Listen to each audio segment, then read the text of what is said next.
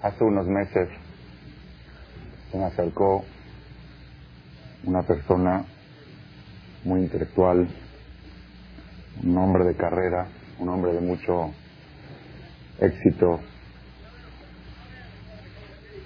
en varios niveles, económico, profesional, un doctor que hizo Teshuvah Sheremá hace dos años, está avanzando, acercándose al judaísmo, me acercó con una pregunta hace como seis meses.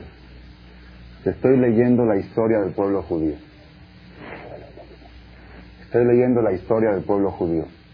Si hay una cosa que me tiene intranquilo en la historia del pueblo judío, ¿qué Estoy observando desde la destrucción del segundo templo hace dos mil años aproximadamente hasta el día de hoy, los judíos hemos sido marginados, perseguidos, machacados y desterrados. Desde los tiempos de Babilonia, llegamos a Babilonia, nos expulsaron de Babilonia, llegamos a España, sufrimos la Inquisición de España, llegamos a Alemania, no nada más eso, en el Inter, esas fueron cosas muy grandiosas que se oyeron, famosas, el exilio de Babilonia, el exilio de España, la Inquisición y el Holocausto.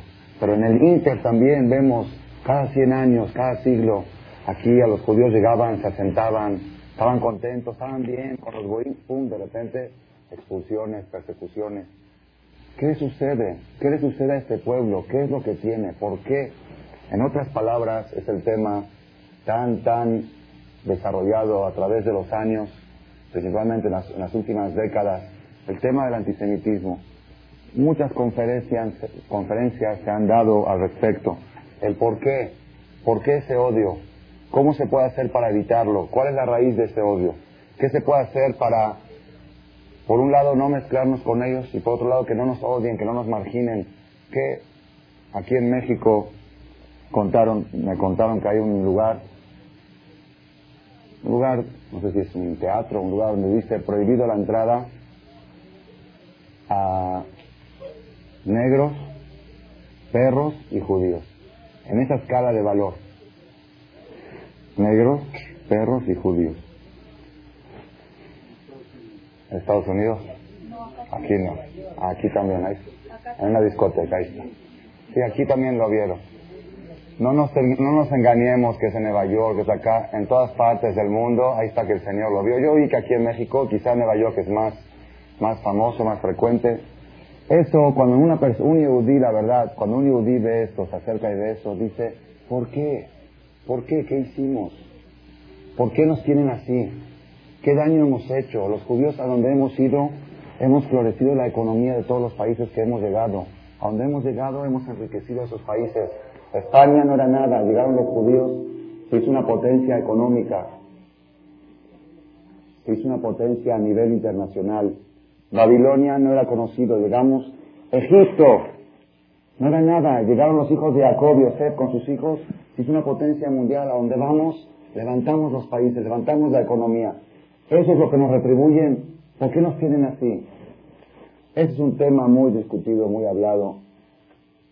Se ha derramado mucha tinta en los libros, muchos auditorios, muchos micrófonos se han agotado hablando de este tema y todavía no han llegado a encontrar. Buscan por acá y buscan por allá. Algunos dicen que es por la religión. Nos odian porque nuestra religión es una religión muy rara.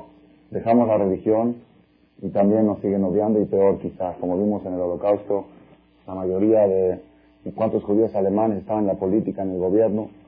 Otros dicen al revés, nos odian porque nos acercamos, asimilamos. Entonces, hay otras, otras pruebas que éramos muy religiosos que también nos perseguían. ¿Cuál es la explicación? ¿Cuál es la, cuál, cuál es la idea? Y buscamos y buscamos.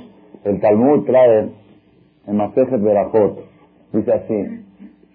Además hay otro problema los goín, los católicos, los nozrim, dicen, si es cierto que el pueblo judío es el pueblo preferido,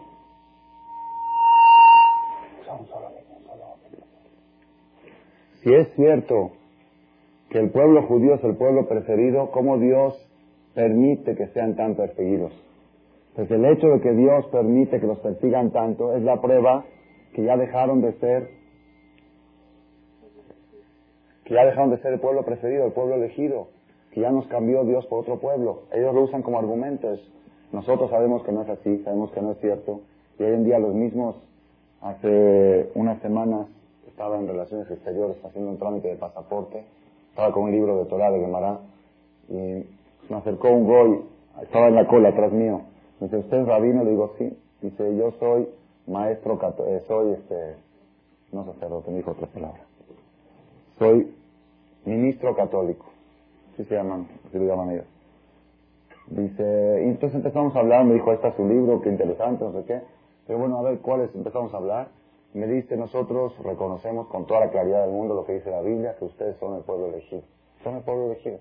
Dice, entonces, ¿por qué mataron tantos millones de nosotros? ¿Alguien mata al elegido? Dice, fue un error de la historia. Así me contestó.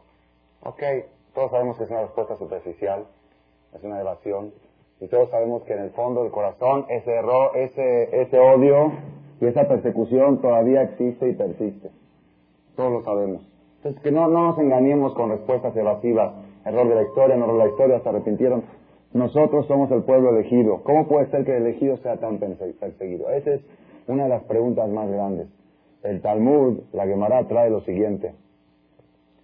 Dice, cuando se destruyó el segundo Betamigdash, el segundo templo, y los judíos fueron expulsados de Eres Israel por todas partes del mundo, quisieron los hajamim, los rabinos de esa época, hace dos mil años, quisieron omitir, omitir de los rezos, omitir del rezo de la tefilá, la frase a él, Agadol, Agibor de Anorá. Dios grande, fuerte y temible. Así dice el rezo. Así empezamos. Baruch atah Hashem Abraham, Isaac y. Aquel Agadol, Agibor de Anorá. Dios grande, fuerte y temible. Dijeron, no podemos decir eso. ¿Por qué no podemos decir? Dice, ¿dónde está su grandeza? ¿Dónde está su fortaleza?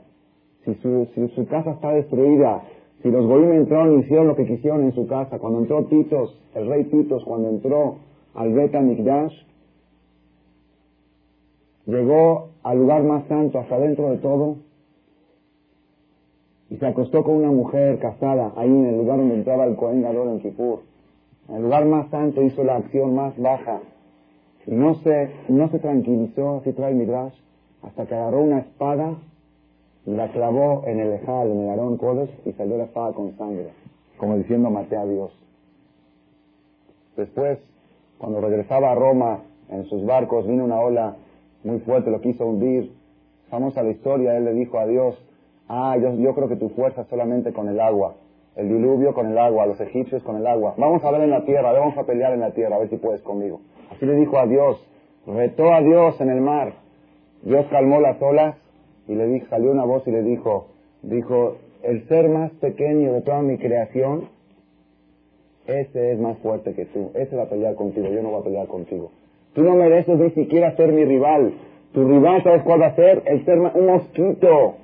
Cuando llegó a la tierra, se le metió un mosquito en la nariz quiso sacárselo, no pudo, se metió, se metió, llegó al cerebro, le estaba carcomiendo el cerebro y de eso murió. Talmud cuenta que le, abrió en la cabeza y salió como el tamaño de un pájaro, ese mosco. Un mosco pudo contra él, él pelear contra Dios. De todos modos, cuando los hajamim vieron la destrucción del Bet Mikdash y el galut y el exilio y la diáspora y la persecución del pueblo judío, dijeron tenemos que omitir, vamos a omitir de los rezos, Dios grande, fuerte y todopoderoso. ¿Dónde está su grandeza? ¿Dónde está su fortaleza? ¿Dónde está su poder? Su casa está destruida, sus hijos están perseguidos y él no, no puede hacer nada, está amarrado. ¿Dónde está su fuerza? Como su fuerza no se manifiesta, no la podemos mencionar en el rezo. Omitieron del rezo esa parte. Y luego dijeron, no, no, no, no, estamos equivocados. ¿Por qué? Dice, esa es su grandeza y esa es su fortaleza. ¿Cuál? Dice, un cordero entre 70 lobos. ¿Saben qué es un cordero? Imagínense ustedes un corderito. Un lobo agarra 10 corderos y los despedaza. Ahora imagínense ustedes un cordero entre dos lobos o entre tres. 70 lobos rodeando a un cordero para devorárselo. ¿Tiene chance? ¿Tiene chance? ¿Hay alguna chance que pueda subsistir? Dice, el pueblo judío es un corderito entre 70 naciones que lo quieren devorar. Y sigue subsistiendo. ¿Cuántos imperios se han borrado del mapa? El imperio romano, el imperio caldeo, los bárbaros, toda la historia. Se han borrado, no existen. Y este pueblo, el más pequeño que hay sobre la tierra, el más pequeño pueblo que hay sobre la tierra, perseguido, odiado, marginado, y sigue subsistiendo. Es aquel la giborda, es la grandeza y la fortaleza de Dios, poder mantener vivo a un cordero entre setenta lobos. Es más grandeza que tener los señores de Israel. Por eso volvieron a restaurar en los rezos a él, a Gadol, a Gibor Ganorá, grande, fuerte y poderoso. De todos modos, volvemos a la pregunta. Queremos entender por qué. ¿Por qué? Todos sabemos lo que dice el Talmud. Dice el Talmud, Alajá, Haesab, Sonet, Jacob. Es una alajá, es una ley. Una ley, alajá. Hay muchas cosas que tienen explicación en la Torah. Hay cosas que tienen explicación y hay cosas que son alajá. Alajá quiere decir no tiene explicación. Así es. Hekem shanheke, como dicen árabes. Así es. Hay cosas que tienen explicaciones lógicas. Esto así es. No tiene ninguna lógica, ninguna explicación. Es así porque es así. Hay cosas, honrarás a tu padre y a tu madre. Tiene lógica. Respetar Shabbat también puede tener su lógica. Dios creó el mundo en seis días. Pero hay cosas que no tienen explicación. Por ejemplo, la carne es kosher, la leche es kosher. Se juntaron y hicieron taref. ¿Cómo puede ser? Dos cosas kosher se juntan, se hacen taref. No tiene lógica. Y así también la lana es buena, no lana de billete. La lana es buena, el lino es bueno. Lana y lino, cortocircuito. ¿Qué pasó? Son cosas que no tienen lógica.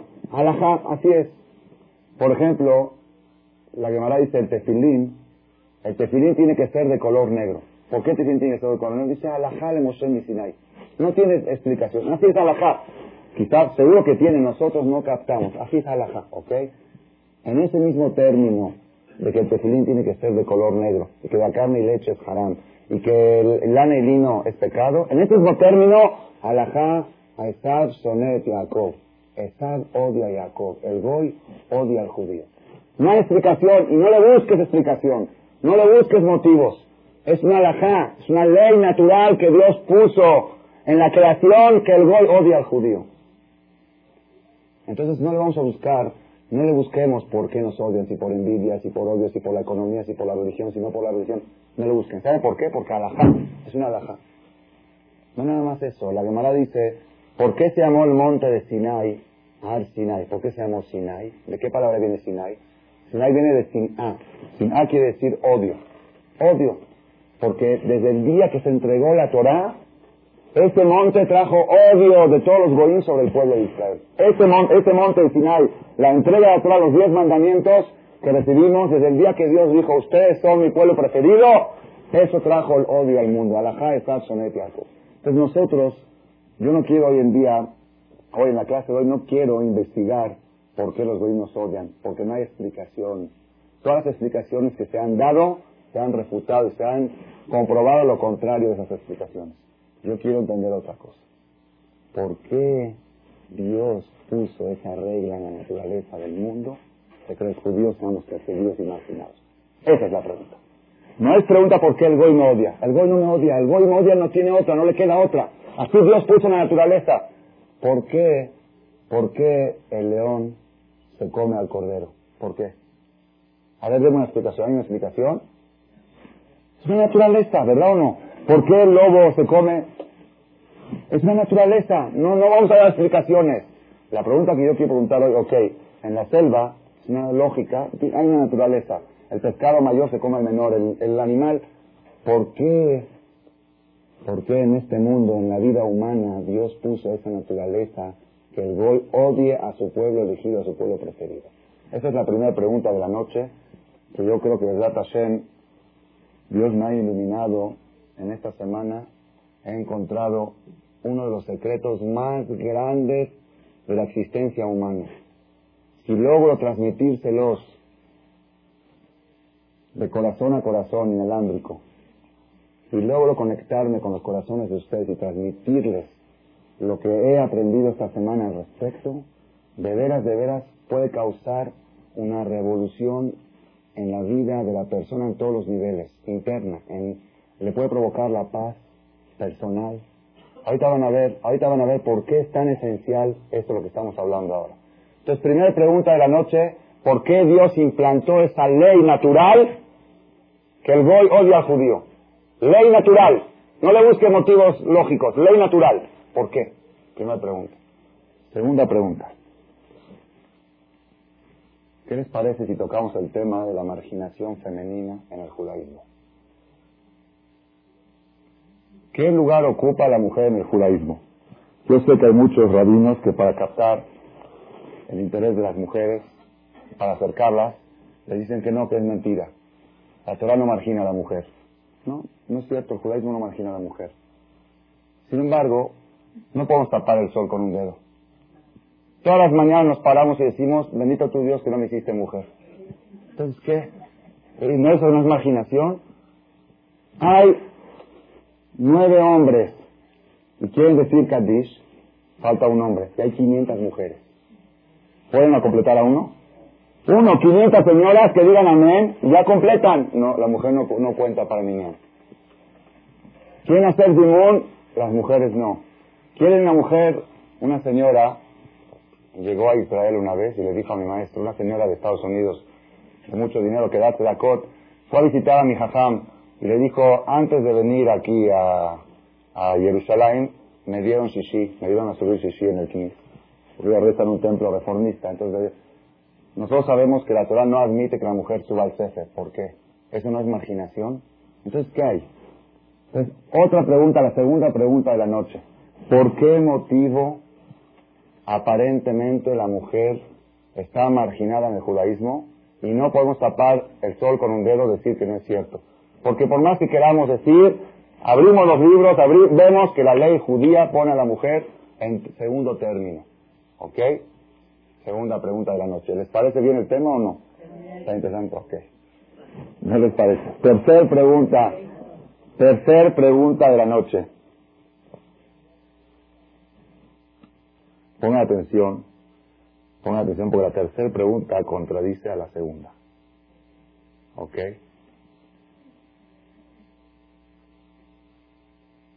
En el pueblo judío existe Cohen, Leví, Israel. ¿No? Tres sectas, Cohen, Leví, Israel. En los tiempos del Bet en los tiempos de que estábamos en la tierra de Israel, además existían doce tribus, Reuben, Shimón, Leví, Eudá, y todos tenían su parte en la tierra de Israel.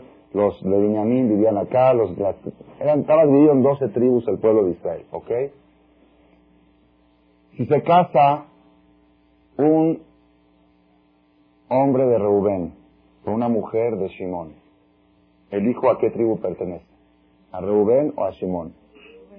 Reuben. Reuben, así se trata de Mishpejotam, Levet, Abotam, las familias paternas, ¿ok?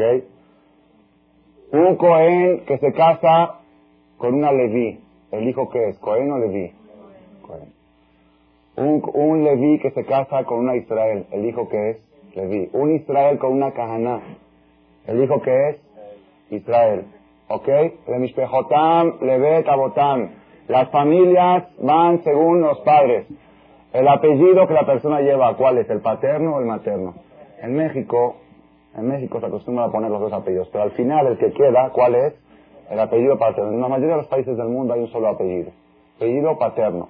Su apellido padre. Cohen padre. Levi padre. Israel padre. Rubén, Simón, Levi, Eudá, padre. Todo es el padre, todo es el hombre, todo es el hombre, todo es el hombre. Ok. Si un Shami se casa con una Halabi, ¿a qué comunidad pertenece? Yo lo digo porque mi papá es Halabi y mamá Shami. Así que, ¿qué dicen ustedes? ¿Qué soy yo, Halevi o Shami? Es Halevi mamá Shami. ¿Ah? Halevi. Ok. Rabotai, pongan atención todo lo que hay, todo lo que es, todo lo que es genético, todo lo que es la trascendencia de la humanidad, va según, los, según el Padre, ¿ok? Y ahora viene la sorpresa. Papá judío, mamá goy. Papá judío, mamá goy. Hija goy. Papá Goy. Mamá judía. ¿Qué pasó? ¿Qué le pasó a la religión? Ahí la regó. ¿Qué pasó? Pongan atención, Rabotay. Yo conté en otra ocasión, no sé si en este grupo lo oyeron, un día llegó una persona aquí, aquí a, Fuente de Marcela, hace como tres años, una noche, no, nunca me la voy a olvidar esa, esa noche, a las ocho, ocho y media de la noche, estaba yo en la calle saliendo y llega una persona, un joven de 32, 33 años, dice, jajam, jajam, estoy desesperado, dice, ¿qué pasó? Dice, tengo, tengo muchas inquietudes, que eres una persona que trabaja mucho para la comunidad, para, se dedica mucho a la labor social, ayudar, trabajan con varios comités en la, en la, directiva, acá, allá, trabaja, está, es muy entregado a la labor social. Dice, ¿por qué a los buenos les va mal? Esa es la pregunta, ¿por qué a los buenos les va mal? Yo dije, ya saben, es una pregunta antigua, vieja. Pero el Señor venía, dije, ¿quién sabe que le habrá pasado? Quizá chocó, lo asaltaron, eh, quebró su negocio, eh, cambió dólares por pesos. ¿Quién sabe qué es lo que le habrá pasado? ¿Por qué a los buenos les va mal? Entonces yo me estaba preparando ya toda la filosofía de Maimónides para explicarle, para tranquilizarlo. Digo, bueno, a ver, a ver, cuéntame qué pasó. A ver, más o menos para ver por qué onda. Dice, no, lo que pasa es que mi esposa estaba embarazada y yo esperaba un hombre y nació una niña. ¿Por qué Dios castiga a los buenos? ¿Qué opinan? Yo les di, yo le contesté así, dije, y yo tengo otra pregunta contra Dios. ¿Qué culpa tiene esa niña que tiene un papá tonto como tú? Eso sí es una pregunta fuerte, la primera no es tan fuerte. ¿Por qué una niña, qué, culpa tiene de tener un padre tonto, un padre ignorante? Dice, no, es que no me entendió, jajá. Dije, te entendí muy bien. No trates, no, es un amor, mi hija. Todo. Dije, ya la regaste y no trates de, arreglarlo. Le dije, quiero que sepas, no, le quiso, le quiso decir, no, yo la adoro, la agarro, la abrazo. Dice, no, lo que pasa es que yo, yo ya tenía dos niñas y ya estaba esperando un hombrecito. Le digo, tienes 32 años, tienes 20 años más para procrear todavía. No, es que yo ya quería parar. Le dije, ah, pues el problema eres tú. Pongan atención, le dije lo siguiente. Le dije, quiero que sepas una cosa. La única garantía que tus nietos van a ser judíos son tus hijas. Tus hijos, Shala. Dios quiera que tus hijos, tus nietos de tus hijos también sean judíos. Dios quiera. Pero la única garantía que van a tener un nieto que vas a poder heredarle a él tu dinero y que él va a poder decir abuelito, y así es mi nieto, son tus hijas. Entonces cuando nace una hija, cuando nace una niña, te nació la garantía de tu trascendencia judía. Las mujeres son la garantía de la continuidad judía. De todo el público que está aquí, los únicos que garantizan el judaísmo son las mujeres. Los hombres puede que sí, puede que no. Entonces, pues ahora surge la pregunta, tercera pregunta de la noche. ¿Qué le pasó al judaísmo? Cohen, papá. Levi, papá. Israel, papá. Reuben, Shimon, papá. Shami, Harabi, papá. Apellido paterno. Judío hoy. La esencia la esencia de nuestra identidad, se la dieron a las de segunda, a la de segunda clase. ¿Quién puede decir, quién puede imaginar que la mujer es de segunda clase si todo el judaísmo depende de ella? Entonces ya es una contradicción. ¿Qué está pasando? Por un lado, judío hoy depende de ella. Por otro lado, no junta para Minyan, no cuenta para Minyan, no cuenta para Cádiz, no cuenta para nada. ¿Qué pasó? Es la tercera pregunta de la noche, ¿ok? Y ahora vamos a pasar a la cuarta pregunta. Y esta noche venimos con cuatro preguntas y una respuesta, una respuesta que es algo impresionante, de veras, de veras. Todo el que ha venido a esta conferencia no se va a arrepentir de haber asistido. Tanto provecho vamos a tener del mensaje que vamos a aprender. Vamos a tener compasión de aquellos que no vinieron después de que oigamos la respuesta. Hay que hacer. Ok. Dicen que no es igual. En Panamá, cuando estuve dando conferencias, me dijeron que son show, no son conferencias. Es un show por cassette, no, no luce tanto. Pongan atención, Rabotay. La cuarta pregunta de la noche. Cuarta pregunta. Para, formular esta pregunta tengo que exponer un poquito la historia. Un poquito historia Me voy a entretener unos cinco minutos relatando un poquito la historia. Estamos en la esperación de esta semana estudiando lo de Jacob, Jacob y Esab. De veras, de veras, si harían una película de cine sobre Jacob y Esab, sería una de las películas más exitosas del siglo. Si la supieran hacer bien, con todos los lujos de detalle, como está, algo increíble. Nacen dos hijos gemelos, mellizos, cuates, de la misma madre, del mismo embarazo. Papá Sadik, mamá Sadeket, Isaac y Rivka, el mismo embarazo. Uno nace pelirrojo y peludo, y otro nace morenito normal y, este y de piel lisa. Ok, nacen los dos, van creciendo, van a la escuela, crecen. Uno se, se fue para el materialismo, se materializó, el otro se dedicó a lo espiritual, a Kodishtam Yoshebu Alim. Llega un día el materializado que se llama Esav, llega hambriento y le dice, quiero comer esas lentejas que tienes ahí, échamelas, alitenina, échamelas. Le dice, ¿a cambio de qué? Págame, no tengo dinero. Dice, bueno, véndeme tu primogenitura. Dice, ¿qué es primogenitura? Este es Mishnun, de, primogenitura. Tómala, llévala y si quieres te doy cambio también. ¿Qué me? Primogenitura, llévatela, te doy dos. Si tuviera dos te las doy también. Así trae el pasuk. Después de que Esau comió las lentejas, y le vendió a Jacob, dijo, tengo un hermano tonto. Me vendió algo material, fue algo que dejó la primogenitura. ¿Qué primogenitura? Primer, primogenitura que sí, primer gen el primer gen fui yo, entonces no, no, lo puedo vender. ¿qué es la categoría? Categorías que se las lleve. Le vendió a primogenitura. Después, algo muy curioso, el hijo materialista era más querido por su papá que el hijo espiritual. Esab era más querido por Isaac que Jacob. Ok. Manda a llamar, famosa la historia, a su hijo mayor, a Esab, nació primero Esab, en los cuatro nació primero, le dijo, hijo, ven, quiero que me traigas comida, te voy a dar las bendiciones. Fue Jacob por consejo de su mamá, engañó, hizo otra ok, lo que hizo, hizo lo que hizo y recibió todas las bendiciones. A estar se encorajinó muchísimo y con justicia estaba muy corajudo porque le arrebató las bendiciones y le dijo a su papá, ahora entiendo por qué se llamó Jacob. Jacob quiere decir traidor, traicionero. Dos veces me traicionó. Una me quitó mi primogenitura y segunda me quitó las bendiciones. Dice ah, ¿tú le vendiste la primogenitura? Ah, entonces quiere que le tocaban las bendiciones a él. Entonces, Gamba la bendición que recaiga. No me no engañó, estaba en lo justo. Yo no sabía que tú le vendiste la primogenitura. Entonces, ¿qué hizo Esab? Dijo nada más que se acerquen los días de luto de mi papá, que muera mi papá porque él respetaba mucho a su papá y voy a matar a mi hermano. Ya estaba con un, odio, un coraje. Vino Rivka, la mamá, le dijo, Jacob, por favor, vete, escápate de la casa y vete también a buscar novia, a casarte, vete a casa de mi hermano, así le dijo la mamá, de tu tío, de mi hermano de Labán, ve a buscar ahí una novia y escápate ahí hasta que se tranquilice la furia de tu hermano.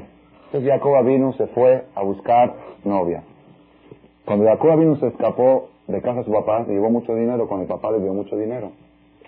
Lo persiguió, lo persiguió el hijo de Esab. Esab tenía un hijo, se llamaba Elifaz. Entonces Esab le dijo a su hijo mayor, ve y persigue a tu tío y mátalo.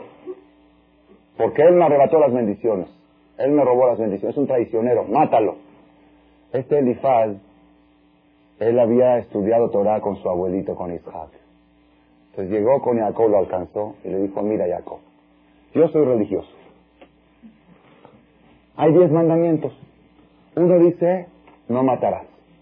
Y otro dice, honra a tu padre y a tu madre. Mi padre me dijo que te mate.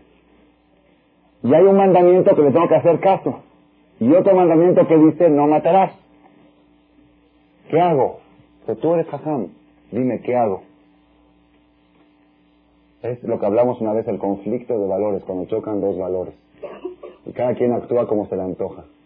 Tengo dos valores contradictorios. Por un lado, mi papá me dijo, mátalo. Por otro lado, hay otro mandamiento que dice, no matarás. ¿Qué hago? Jacob sabía que si él le iba a decir que no tienes que hacerle caso a tu papá, así claro, pues no le conviene que le haga caso a tu papá. No le iba a hacer caso. ¿Qué le dijo Jacob? Dijo, mira, yo tengo una solución para que puedas cumplir los dos mandamientos. ¿Cómo? Está escrito que el que no, eh, está escrito que hay tres personas que se consideran, cuatro personas se consideran como muertos. Cuatro se consideran como muertos. El ciego, como muerto porque no puede. El pobre, que no tiene recursos para comer, que no tiene nada para comer, se considera como muerto. El leproso, porque tiene que estar marginado de toda la sociedad. Y otro más, no recuerdo, hay cuatro que se consideran como muertos. Dice, mira, yo te doy una idea, quítame todo mi dinero. Y ya me considero como muerto. Llévate todo mi dinero me quedo pobre, ya me considero como muerto, el pobre es como un muerto. Entonces cumpliste con tu padre de matarme sin, sin desobedecer a no matarás, me mataste sin asesinarme. ¿Me puedes matar sin asesinar? ¿Cómo? Me quitas todo mi dinero, pues trata un judío, si es más. Le quitas todo el dinero, ¿sí? Entonces ya es como si fuera que me mataste y cumpliste con el deber de tu papá sin cometer el pecado de no asesinarás. Le gustó la idea a Elifaz dijo, está buena, además cuando el billete le gustó, dijo que dame todo tu dinero, se llevó todo lo que tenía, y Jacob, Jacob se quedó solamente con su bastón, así dice el pasuk, que Maclí, Abarti y de solamente un bastón y su ropa que tenía puesta, era todo lo que tenía. Cuando llegó a casa de su tío Labán, Labán salió a recibirlo, dijo así, miren Labán qué inteligente que era. Labán dijo, si su papá hace 50 o 70 años cuando vino a buscar novia, su papá Itzhak cuando vino a buscar a mi hermana Rivka, el esclavo de su papá Eliezer trajo 10 camellos cargados de oro y plata y de regalos. Y además trajo un documento de toda la herencia, todo lo que, lo que tenía Abraham vino para Itzhak. Archi, archi millonario. Imagínate 70 años más de producción, ¿cuánto habrá producido? Este seguro viene ya hecho un Rothschild, un, quién sabe qué. Salió la van a recibirlo con música, orquesta, bienvenido, y tenía dos hijas para casar. Salió a recibirlo con, con los abrazos, besos, ven mi vida. Pásale, dice, ¿dónde están los camellos? Un bastón. ¿Qué pasó? Dice, ya, este debe de ser muy especial. Seguro tiene escondidos en diamantes. No quiso venir con camellos porque tiene miedo de ostentar por los asaltos. Entonces quiso lo abrazó. Así, así, a ver. No hay nada. Lo abrazaba así, se lo de clova y nachecló. Dijo, qué raro que no, no hay nada. Tocó. Dice, ya sé, hay gente que se mete en la boca los diamantes. Quizá trajo un diamante muy caro, carísimo, y se lo metió en la boca. La Inachecló lo besó. Así, a ver si hay algo. Le besaba de los dos lados. No, abrió la boca, no hay nada. Dijo, ¿qué pasó? Dice, Jacob, bienvenido, sobrino, pero a ver, cuéntame. Dijo, no, lo que pasa es que mi sobrino me persiguió, me quiso matar, yo le tuve que dar todo mi dinero, todo. Dijo Labán, bueno, ni modo, sabes que eres mi sobrino, te tengo que recibir en la casa. No me queda otra, eres mi carne. Al otro día, entonces dijo, bueno, ponte a trabajar. Después dijo, ¿qué? ¿Por, ¿Acaso porque eres mi sobrino vas a trabajar de gratis? No, dime qué, cuánto quieres ganar. Le dijo nada. Dijo, voy a trabajar siete años para que me des a tu hija. A tu hija Rachel. Sheba Shanim de Rachel Ketaná. Por Rachel, tu hija la pequeña. Tres, tres condiciones. Rachel, no otra Rachel, la tu, tu hija. Tu hija no le cambies los nombres. La pequeña, porque ve que le podía cambiar los nombres. La pequeña. La segunda es la que quiero. Ok. Le dijo Yaván, hoy en día cuando va un chavo a pedir a una muchacha, ¿Qué dice? ¿Cuánto dan? Imagínense, Rabotal, no existió, no existió un suegro peor que Labán. No existió. Ustedes analicen la historia, aquellos que se quejan de sus suegros, que estudien la Perashá y y se van a tranquilizar. De veras, que una persona vaya a pedir a una chava y le diga al suegro, vente a la fábrica siete años y luego te la doy. Ok, se pone a trabajar siete años y después de siete años llega la noche de la boda no hubo un suegro que haya cambiado a la novia en la noche de la boda. No existió uno solo en la historia. Labán. No hubo otro. ¿Saben qué quiere decir? Siete años de trabajo para una muchacha. Y cuando llega la noche de la boda, la, la pintan, la hacen para allá toda arreglada. No se distinguió entre ella y su hermana. Tenía tapado con un velo, como se acostumbra. Y aparte hubo un trato entre Rachel y Lea, porque no quiso que se ofenda a su hermana. Le entregó varias condiciones que habían puesto secretos que habían hecho entre ellos. Se los entregó para para eso es otro tema en ese momento. Ahora es, es muy interesante estudiar esta historia de la playa de la semana. Y al amanecer, al amanecer, después de la boda, el otro día de la boda, el Midrash dice que hasta Rachel se acostó debajo de la cama Y cuando Jacob hablaba, ella contestaba para que no se dé cuenta que es otra. Porque la voz era distinta. A tal grado la hermana no quiso que se avergüence su hermana. Amanece Jacob y dice Lea, Lea, dicen que los, la gente en la noche del banquete bailaban y decían ya Lela, ya Lela, Lela, Lela, Lela, el Lela, ese canto no salió, Lela es Lea en árabe. Allí en La Habana era en Siria. Y al Lela, y al Lela, y al Lela, decían es Lea. Y él no se da cuenta, Jacob, que Lela que es Lea. En la mañana, cuando amaneció, se dio cuenta que es Lea. Fue con Labán, el suegro dijo, oye suegro, a mí, no quedamos, no quedamos que Rachel, dice, ¿por qué me engañaste? Siete años trabajé por Rachel, ¿por qué me diste a Lea? Dice, ¿cuál es tu problema? Trabaja otros siete y te doy también a Rachel. No hay ningún problema. Que yo te di a Lea porque la costumbre de nuestras ciudades, que no casamos a la menor antes que la mayor. ¿O qué? Me lo habías dicho del primer día. Que no me la vas a dar hasta que se case Lea. Y yo lo pienso. ¿Por qué no me lo dijiste? No, así es la costumbre. En nuestra ciudad, aquí acostumbran a engañar. Yo engaño porque así es la costumbre de México. Dice, no. Dice, no hay problema. Trabaja otros siete años y te doy a la otra. Dice, ¿cómo? ¿Me vas a esperar siete años? Dice, no, no. Que pasen los a Berajot, ¿vale? Seguro, siete días de fiesta. Te la doy. La primera se la dio de contado y la segunda de crédito. Así fue. La primera tuvo que trabajar primero y luego se la dio. Y la segunda, ya que vio que es buen trabajador y buen pagador, dijo que te doy crédito de siete años. Toma, llévatela y me lo vas pagando en siete años. Miren qué mentalidad de suegro. Y después, ya pasaron 14 años, viene Jacob y dice, tengo que trabajar, tengo que ganar dinero. Para hacer mi capital, tengo que casar a mis hijos. ok, trabajé 14 años de gratis, sin ganar un peso, nada más para, que me dejes a tus dos hijas. Ya tengo familia. Dijo, bueno, ponme tu sueldo. Yo vi que desde que tú viniste a mi casa, mis negocios crecieron. No quiero que te vayas. Dime tu sueldo, cuánto quieres. Si no quiero sueldo, quiero comisión. Con todos animales defectuosos, los que vienen manchados son para mí. Es un 3 o 4% de los animales que nacen manchados. Todos los que nacen normal son para ti. Ok. Vino la van, dijo muy bien, pero voy a sacar todos los que hay manchados porque si se cruzan los manchados van a salir manchados. Y se dejaron únicamente los listos y a partir de ahí empieza el negocio. Todo el que sale fallado es de Jacob. Dice que así dijo, qué yerno tonto que tengo. Es tan chambeador, tan trabajador y mira lo que está pidiendo, los saldos. La comisión de él son los saldos. ¿Qué pasó? Jacob hizo una trampa, fíjense en la operación, una trampa, una, una inteligencia que hizo una forma que el 80% del ganado salía manchado. Incluso en el momento que se cruzaban puso unas cosas manchadas y los animales pensaban en eso y se impactaban y eso hacía que estaban manchados. Todo es una, ok, es antojo exactamente y salían Luego Labán, viene Labán el suegro, le dice, ok, llévate tú el 20%, déjame el 80%. Dice, no, no era al revés. No, al revés dijimos, que los manchados son tuyos, que son míos. Cien veces les cambió las condiciones de trabajo. Y con todo y todo, Hashem hizo que prosperó y llegó a tener mucho ganado. Después de todos esos engaños, después de trabajar otros siete años, 21 años trabajó en casa de su suegro, con todos los engaños y llegó a crecer, vio Jacob que sus cuñados, los hijos de Labán, sus cuñados, hermanos de sus esposas, Empezaron a decir, mira este Jacob, llegó aquí con un bastón, no tenía un quinto, y ahorita está todo un magnate. ¿De dónde crees que hizo todo el dinero? De mi papá, que no es justo, el negocio es nuestro, nosotros somos los hijos, él es el yerno, él es esto, empezaron a verlo con mala cara. Cuando Jacob vio esa situación, fue y le dijo a sus, a sus esposas, ¿saben qué? Ya no podemos seguir aquí, no podemos seguir aquí. Nos vamos a ir y Dios, ok, vámonos. Agarró en la mitad de la noche, sabía que si le decía a su suegro me voy, el suegro no lo iba a dejar, le iba a, iba a mandar desnudo. Agarró en la noche, se llevó todo su ganado, todas sus cosas, con sus hijos y familia, y se escapó a la mitad de la noche.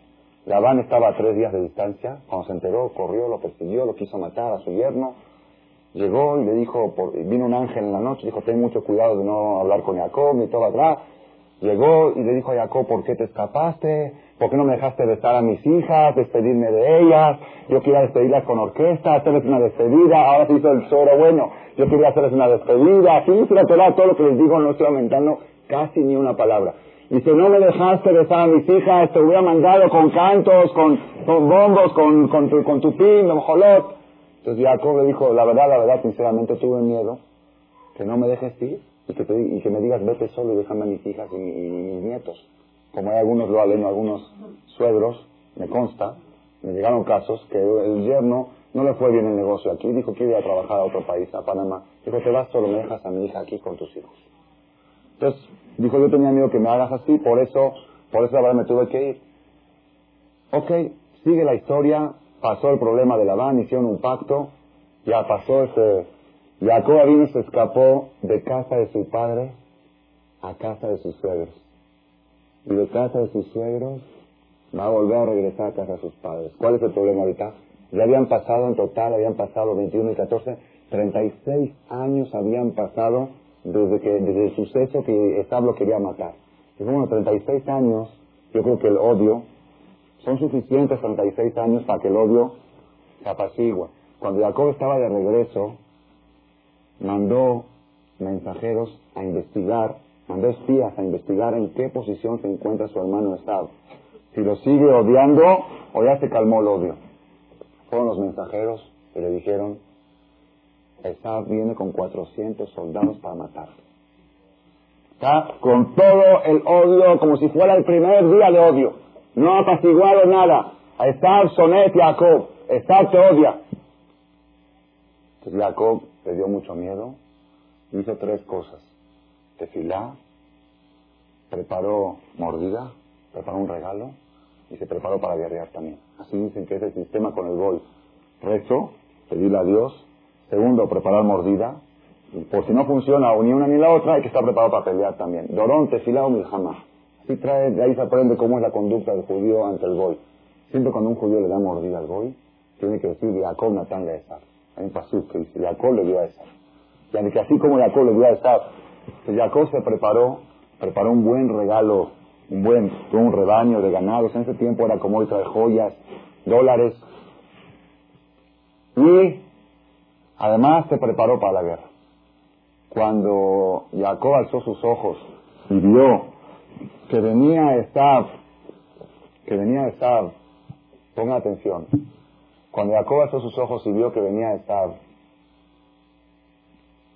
con 400 soldados, venía en plan de guerra con ojos desde, para matar, entonces, primero que todo, mandó el regalo, lo mandó adelante, y luego preparó a su familia para combatir, para combatir. ¿Cómo los preparó? Dice el Pasuk así. Vayasem et ashefachot betialdehem rishona. ואת לאה וילדיה האחרונים, ואת רחל ואת יוסף ¿Qué pasó? Puso a las concubinas y sus hijos al frente, a Lea y sus hijos en, la segunda, en el segundo frente, y a Rachel y a Yosef, que son los más queridos, hasta atrás. Dice Rashi, a Jarón, a Jarón Javid. El más querido lo puso hasta atrás. El menos querido lo puso en medio y los menos queridos los puso al frente, adelante. La, la familia de Jacob vino de una familia bastante complicada. porque Jacob tenía dos esposas y dos concubinas. Una esposa original y una colada. Lea era de chiripada, se la metí, se la enchufaron, ni modo. ¿Ok? Y Rachel era la original, la auténtica. ¿Ok? Así pasó. Vaya Jacob Rachel. Jacob amaba a su esposa, ni modo, le metió en enchufaron, la otra la aceptó. ¿Qué va a hacer? Pero Rachel era la mera. ¿Ok? Luego, ¿qué pasó con Jacob? La vez, la mera no se queda embarazada. La buena, la auténtica, la que él quiere, no se queda embarazada. ¿Quién se queda embarazada? La otra, Lea, se queda embarazada y tuvo seis tribus. Seis hijos, Rubén, Shimón, Levi, Udá, Isahar y Zebulún seis hijos de Lea. Rachel no se quedó embarazada, se enojó Rachel, le dijo, órame hijos o prefiero la muerte. Le dijo Jacob, ¿qué? Yo soy Dios para darte hijos.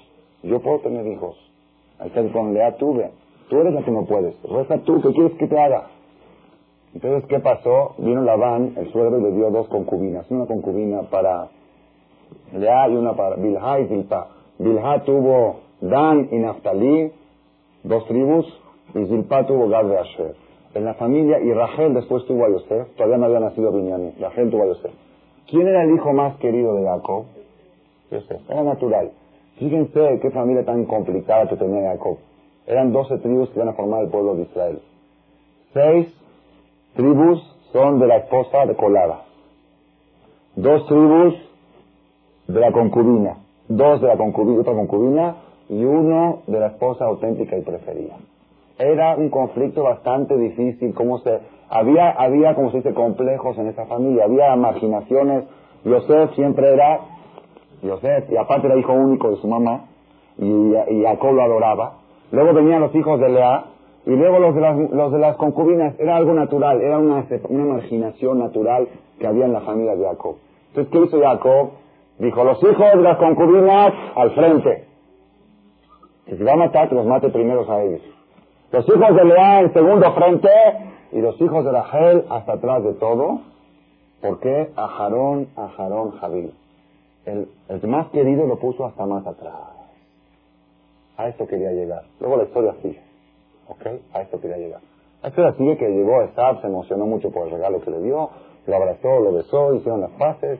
Fue algo muy interesante como terminó, fue un, final feliz. Esta época de la, del, de la rivalidad terminó, terminó bien. Rabotai, Rabotai, Rabotai. ¿Ustedes pueden creer que un padre pueda poner al frente a un hijo antes que otro? Un padre normal, un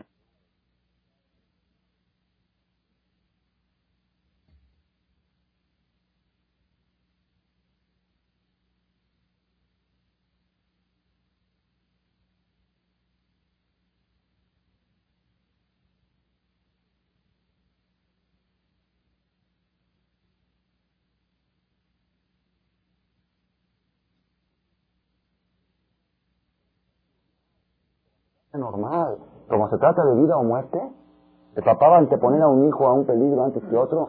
No creo que algún padre en el mundo lo haga. Jacob vino, Rabotai, años, años, años, años he leído esta perashá y nunca me había percatado yo de esta cosa tan ilógica que nos cuenta la Torah. Puso a, los hijos de las concubinas adelante, Dan, Naftali, Gad y Asher, a los hijos de Leán en segundo frente y a los hijos de Rachel hasta más atrás a Yosef, porque él lo quería más a él. Si va a morir, que mueran primero los de segunda, luego que mueran los de... Y luego Yosef, el más preferido. ¿Cómo es posible pensar esto de Jacob Abino? Es la cuarta pregunta de la noche. Si quieren, ya se pueden ir a sus casas, porque ya es tarde. Ahora la respuesta. Entonces vamos a sintetizar las cuatro preguntas en breve. Primera pregunta, ¿por qué el odio del judío al goy? ¿Por qué Dios creó esa natural, esa ley natural Natural, dijimos, no es lógica. Ley natural que el goy odia al judío. Segundo, ¿por qué esa ley natural que la mujer está en segundo término en el judaísmo? Ni Kaddish, ni Kedushá, ni las mujeres, y, y, a la mañana se lo hace ni Isha. Tercero, ¿por qué algo tan esencial como judío goy se lo dejaron en manos de la mujer? Y algo, y cosas que son menos esenciales. Cohen le dice, odian al padre, tenía que ser al revés si los hombres son los más importantes, el hombre debería establecer si su hijo es judío o no judío, así como el apellido. ¿Ustedes creen que puede haber un hijo de cuatro apellidos goy y ser judío? Así es. Puede tener cuatro padres goy y seguir siendo judío. Entonces, ¿qué pasó? Y la cuarta pregunta fue, ¿cómo es posible que Jacoba vino, que Jacoba vino haya puesto en preferencia, cuando se trataba de vida o muerte, a unos hijos antes que los otros? Esa es una pregunta muy fuerte.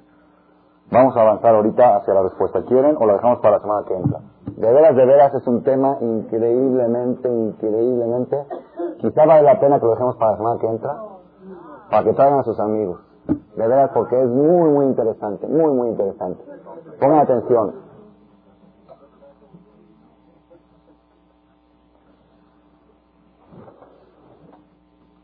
Hay un dicho que dice, a ver, ¿qué dice ahí este Pepe? Pregunta contra las preguntas. Yo no dije respuestas, dije puras preguntas. A ver. ¿Por qué en caso si una mujer tiene un, un hijo es judío, se considera judío, ¿no? Entonces, ¿por qué no se puede casar? Y el papá después, ¿por qué no se puede casar? No la dejan casar como judío. Es otra cosa, es la mamá hizo un pecado en casarse con Goy. Hay una prohibición de no casarse con Goy, es otro tema. Pero ya que, ya que se hizo, ya que fue hecho, el resultado que es judío o gol depende. Si la madre es judía, si hay una prohibición en la Torah, no te cases con los gol. Es una prohibición. Lotis hatem bam. Ni hombre con mujer gol, ni mujer con hombre gol. ¿Ok? Ahora, ya que lo hicieron, el resultado depende. Si la mamá es judía, hijo judío. ¿Ok? Si el pecado es pecado, Dios dijo no te cases con el gol. Es independiente eso de que, ¿ya me entendiste cómo no? Seguro no hay, no cabe duda No cabe duda que un hijo de papá judío y mamá judía es mucho más puro y mucho más sano que un hijo de papá y madre judía, no hay duda, pero es judío. Pasa lo que pasa, es judío. Yo tengo un caso aquí en México de un muchacho, un niño, que era niño. Cuando tenía 15 años vino un día al colera ahí en Polanco, yo estudiaba ahí, me pidió que le enseñe Torah, me dijo su segundo apellido, no me enseñó su primer apellido. Y después cuando me enteré de la situación, después de un año que ya estaba estudiando Torah, me enteré de que su papá era Goy, una tintorería, Goy, Goy, Goy nomás, Goy negro, negro, moreno, y la mamá paisana. Entonces lo mandé a una yeshiva a Israel a estudiar, le compramos su ropa, su boleto, de avión, conseguimos donativos, lo mandamos, le mandamos dinero mensual cada mes para que pueda tener. Y Baruch Hashem se casó muy bien en Israel. Y ese muchacho ya tiene como 10 años estudiando en Israel, ya casado, tiene hijos. Y yo creo que ya me superó a mí 10 veces. Es un muchacho que estudia 17 horas al día Torah. Y hasta las 12 de la mañana y va a llegar a ser quizá uno de los rabinos más grandes de esta generación. La mamá hizo el pecado de casarse con un gol, el hijo es judío. Es la garantía, la garantía le puedo avisar son las mujeres. ¿Ok? Bueno, vamos a avanzar a Botay hacia la respuesta. Hacia la respuesta. Vamos a ver lo que dice el rey Salomón. Pongan atención, Rabotay. Hay un dicho que dice, la historia se repite. ¿Lo han oído ese dicho? La historia se repite. ¿Qué quiere decir la historia se repite? Los seres humanos vuelven a cometer los mismos errores históricos. Y vuelven a, les vuelve a suceder los mismos accidentes se vuelve a subir, vuelve a devaluarse el peso y vuelven a bajar las propiedades y vuelve otra vez y la gente otra vez invierte y otra vez, y otra vez se repite y la gente no aprende y dice, no, esta vez no. Esta vez el peso está muy fuerte, tiene siete años que está fuerte. Y ahora, pum, otra vez. En muchos, en muchos aspectos de la vida, eso es un ejemplo pequeño de corto, pero en muchos aspectos de la vida hemos mencionado una vez que lo único que tiene la persona con él, uno dice yo tengo 40 años, 50 años, ¿qué es lo que uno tiene con él? Los bisteces no, las cervezas no, los paseos no, ¿qué es lo que tiene con él? Las experiencias. Es lo que uno tiene. La única superioridad que tiene un padre sobre un hijo son sus experiencias. La única superioridad que tiene un maestro sobre sus alumnos son sus experiencias. Si un niño tiene más experiencia que un adulto, el niño es mayor que el adulto. ¿Por qué? Porque para vivir materialmente le quedan más años que al adulto, tiene más años para vivir. Y espiritualmente, intelectualmente, sabe más que el maestro, entonces ya es más que el maestro. ¿Ok? Es una idea muy importante, o sea, los años de la persona son los años de experiencia. Cada día que pasa, si aprendes algo nuevo, ese día lo viviste. Si no aprendiste nada nuevo, ese día murió. ¿Murió? Ah, murió. Pasó un día más, un día, le dije en Panamá a un grupo de, de, este, de alumnos de preparatoria, no sabía yo qué tema hablar con ellos. Por primera vez me presenté a un grupo de preparatoria, 300 alumnos. Y gente nueva y mentalidad nueva. Entré y dije, ¿de qué voy a hablar? Eh, todos están cantando cumpleaños feliz. Happy Birthday están cantándole a una niña. Dije, ya sé de qué voy a hablar, de los cumpleaños. Dije, ¿quién cumpleaños? Dijeron, Leti. ¿Quién es Leti? ¿Cuánto cumples? Dice, 16. Le dije, ¿tienes 16 años? Sí, dije, ya no los tiene. 16 ya murieron. Cuando apagaron 16 velitas, quiere que ya murieron 16. Ya tienes ahorita 104, los que vas a vivir. 16 no los tienes porque dices, tengo, una, tengo 16 años. Dije, cada año hay que sentarse en el suelo del luto. Porque murió un año. Murió un año. ¿Por qué ponen velitas? Velitas de luto. Ah, entonces ¿por qué festejan cumpleaños? En breve, ¿por qué festejan cumpleaños? Cumpleaños quiere decir un año más de aprendizaje, un año más de experiencia. Aprendí cosas nuevas, un año más de puesta de tefilín, un año más de comer cosas, un año más de respetar sabbat, un año más de cosas espirituales que las tengo dentro de mí. Eso es un año más. Y dije, a partir de hoy, cada vez que hay un cumpleaños en la escuela, Ustedes pregunten un año más o un año menos. Si todo el año fue material, es un año menos. Si todo el año fue intelectual y experiencia, es un año más. ¿Ok? Todo lo que tenemos en la vida, nosotros es la experiencia. ¿Ok? Le dije a estos jóvenes, yo, yo, si ustedes me preguntan, ¿usted, Jajam Shaul, qué edad tiene? Yo les digo, yo tengo 5.756 años. Soy el hombre más anciano de toda la humanidad. ¿Por qué? Ah, muy sencillo. Yo agarro la experiencia de Abraham Arishon, la estudio, estudio la experiencia de Abraham Adino, la de Isaac, la de Jacob, la de toda la historia que nos encuentra la vida con todas sus experiencias, trato de aplicarlas a mi vida real Y para mí es igual si viví los 5.000 físicamente, de todos modos lo físico ya murió. Tengo que quedar la experiencia. Si yo vivo la experiencia de Adam Arishon, yo viví los mil años de Adam Arishon, si vivo la experiencia de Abraham Avinu, ya me entendieron que ustedes pueden decidir a qué edad van a fallecer. Si van a morir a los 120 años o a los 5.700 años. ¿De qué depende? Si agarran todas las experiencias de la historia y las aplican, vivieron 5.700. Hay que aumentar el edificio. Imagínense un, papá que dice, vamos a construir un edificio de 100 pisos. Yo voy a hacer 10, mi hijo 10, mi nieto. Imagínense que llega el hijo y dice, no, no, los 10 que hizo el papá no sirven. Los tira y dice, voy a empezar, yo quiero empezar de la cimentación otra vez. Empieza, un, con suerte, de coche de coche, llegó a 10 pisos. Llega el nieto y dice, no, esto está atrasada la construcción. La tira otra vez. Pueden pasar 500 años y el edificio queda de 10 pisos, nunca llega al piso 100. Pero si viene el hijo y construye por encima de la experiencia de su padre, el edificio crece. Viene el nieto hasta que pueden llegar al piso 100. Esa es, esa es cabeta, hija, betimeja. Honra a tu padre y a tu madre. Le maña, lijuña, meja, para que se alarguen tus días. ¿Qué que se alarguen tus días? No vas a vivir más, vas a vivir lo que tienes que vivir. Si honras a tu padre y a tu madre y aceptas sus consejos, viviste el doble, viviste las experiencias de ellos plus las tuyas. Pero si tú tiras el edificio de ellos y tratas de hacer uno nuevo, si te va muy bien, llegas a los pisos que ellos llegaron. Entonces por eso la Torah dice, acepta las experiencias de tus antepasados. Eso es lo más importante que tenemos nosotros en la Torah, son las experiencias, los aprendizajes. Todo lo que está escrito en la Biblia tiene mensajes, si no la Torah no es historia. Libros de historia tienen volúmenes muy grandes. Si Dios quisiera escribir la historia de la humanidad, se puede escribir libros de... No es historia, no es un libro de diversión. ¿Sabes qué, padre? La manzana roja, la manzana se antojó, estaban románticos, desnudos. No, no es eso. Eso no es la Biblia. La Biblia, los hermanos de Yosef, envidias, no... La Biblia es puro mensaje, pura experiencia. Cada pasuk tiene su experiencia. Hay que aprender algo. Rabotai. Rabotai. Pongan atención. Hoy, esta noche, les voy a descubrir lo que Dios me ha ayudado por Zahud de ustedes lo que me ha iluminado mi mente, la experiencia más esencial que existe sobre la tierra. De toda la historia, y queremos sacar un solo mensaje esencial, que a través de ese mensaje le da luz a todo lo que sucede en la historia. Esta noche lo vamos a descubrir, por supuesto no yo de la Torah. El rey Salomón dice así, Shlomo Amelech en Kohelet, Eclesiastés capítulo 3, versículo 15. Dice así, Mashe allá que barhu, Vasher liyot que bar allá, Ra Elohim yevakesh nirdaf. Dice así, lo que ya sucedió, ya sucedió. Mashe allá, lo que ya pasó, que ya está, está registrado en la historia va a ser liot y lo que va a suceder, quedar allá, ya sucedió alguna vez. Todo lo que va a suceder, ya sucedió. Si tú estudias bien el pasado, puedes pronosticar el futuro. Otra vez. Más allá que Lo que ya sucedió, ya está escrito, está registrado. No hay duda de eso. Va a ser liot y lo que va a suceder, quedar allá, ya sucedió alguna vez.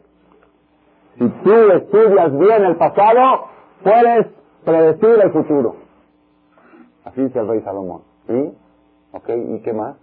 No acaba el versículo ahí. Termina así. De Elohim, Levakesh, Mirda. Dios protege al perseguido. Dios está con el débil. Explica Rashi. El mensaje de toda la historia, de todo lo que sucedió, se vuelve a repetir. ¿Y cuál es la esencia que se aprende de todo esto? Un mensaje, un solo mensaje.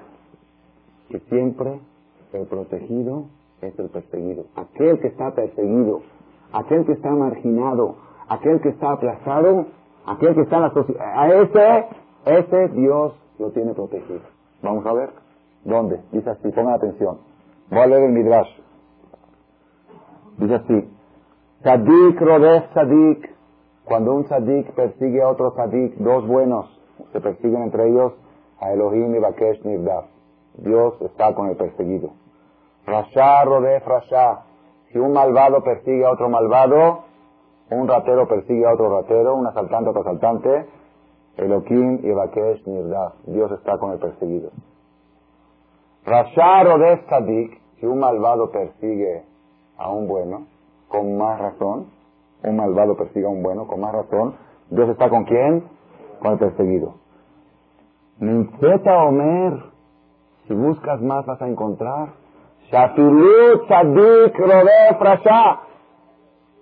Aunque un bueno persiga a un malo, un Sadik persigue a un malvado. Mikol Makom, a Elohim y Bakesh Dios está con el perseguido. Se da aleja, si quieres saber pruebas que así es en la historia, Hebel, Ayan, Irdaf y Penekain. Empieza a traer toda la historia. Noah, Noah era perseguido por su generación. De Noah. Noah fue el, escogido para salvar a la humanidad. Abraham fue perseguido por Nimrod. Nimrod quiso, lo, echó a Abraham, lo quiso matar. Abraham fue el escogido. Isaac fue perseguido por los palestinos, como dice la Prasha la semana pasada. Dios estuvo con él. Jacob fue perseguido por Esav. Jacob bajarlo, Dios escogió a Jacob. Yosef fue perseguido por sus hermanos. Bahí Hashem et Yosef, Bahí Ishmael todo lo que hacía prosperaba. Así trae el pasú, por haber sido perseguido por sus hermanos que lo vendieron. Moshe fue perseguido por el faraón. Faraón lo quiso matar a Moshe, se escapó de Egipto. Dios escogió a Moshe para rescatar al pueblo de Israel.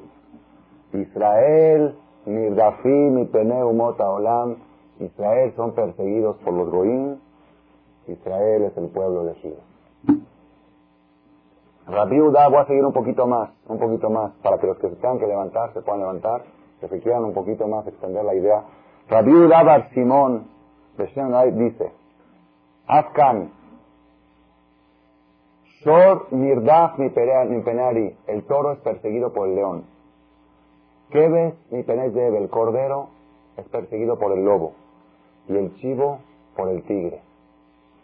otra vez, el toro es perseguido por el león, el cordero por el lobo y el chivo por el tigre. Dijo a Kadosh cuando van a traer sacrificios en el Bet Amigdash, traían sacrificios, Lota viu lefanai korban el No me traigan sacrificios de los perseguidores, sino tráiganme sacrificios de los perseguidos. Shenemar, Shor, Ojet, Boel. ¿Y cuál es el corbán, cuál sacrificio más preferido por Dios? La paloma. Dice el Midrash, la paloma es el animal más perseguido de todos los animales que hay en la selva y las aves. La más perseguida es la paloma. Las palomas los pasan. Y Akadosh Baruj dijo, el mejor corbán, el mejor sacrificio, el más preferido es la paloma. Thor o Gozal. Rabotai, hay una Gemara que dice así, Leolam, Heve minanirdafim, velo minarofim siempre busca ser de los perseguidos y no de los perseguidores. Porque Dios se encuentra con el perseguido. Entonces, vamos a ese concepto que estoy leyendo aquí del Midrash. Quiero hacer nada más tres preguntas para dilucidar esta idea. Pongan atención. ¿Qué quiere decir? Primera pregunta. ¿Por qué cuando un sadik persigue a un rasha, también Dios protege al rasha. Si el sadik persigue al rasha, el sadik es bueno, y el rasha es malvado, y es un malvado, y es mitzvah de, alejarse de ellos y todo. ¿Por qué Dios está con un rasha? ¿Saben qué es un rasha? Si ustedes se quieren imaginar. Imagínense que venga, no sé, el mejor sadik del mundo que se puedan imaginar, a Bujatira, ¿ok? Y agarra y persigue a Eichmann. El rasha asesino. Dios está con el perseguido. ¿Cuál es ¿Cuál es la lógica que puede tener esto? Rasha, Sadik, Robert Rasha, el bueno persigue al malo y aunque es malo, Dios está con él por el hecho de ser perseguido. ¿Cuál es la lógica de esto? Segundo, segunda pregunta.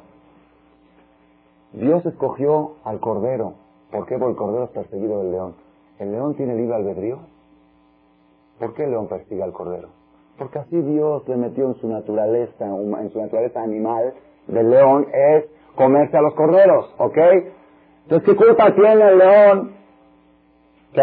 ¿Por qué lo hicieron? ¿Por qué eres perseguidor? ¿A ah, tú no hiciste perseguidor? ¿Ya me entiendes la segunda pregunta? Y tercera pregunta, tercera pregunta, es una pregunta también muy fuerte. Acá dice el Midrash, dice así, ¿por qué Dios escogió a Abraham? Porque era perseguido por Nimrod. No es cierto. Fue al revés la historia. Abraham vino, reencontró a Dios, reconoció a Dios, Dios lo escogió y como consecuencia Nimrod lo persiguió. Fue al revés. Ya me entendió la pregunta. ¿Por qué Dios escogió a Moshe? ¿Por qué? ¿Por qué escogió a Moshe? Porque Paró lo, lo, persiguió. No, no es cierto.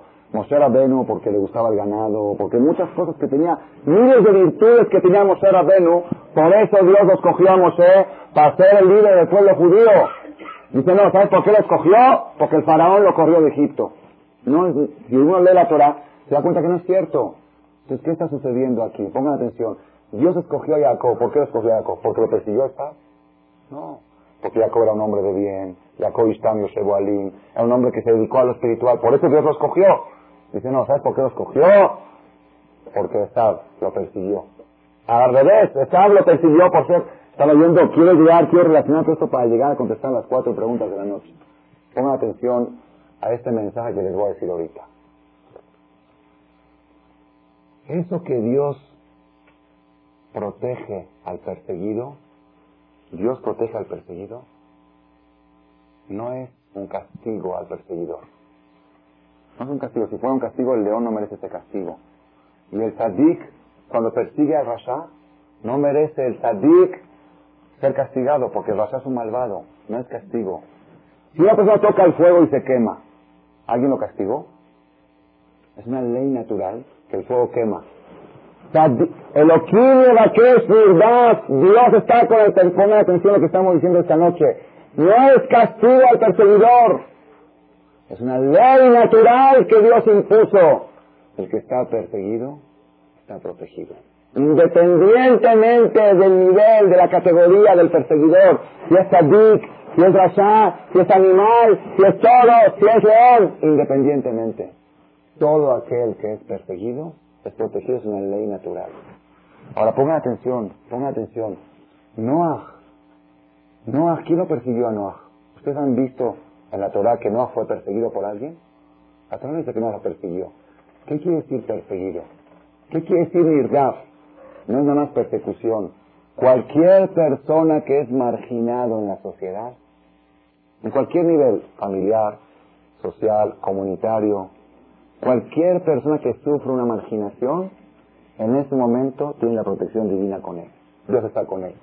No hay mejor protección para una persona que la marginación. ¿Cuál es la prueba? ¿Cuál es la prueba?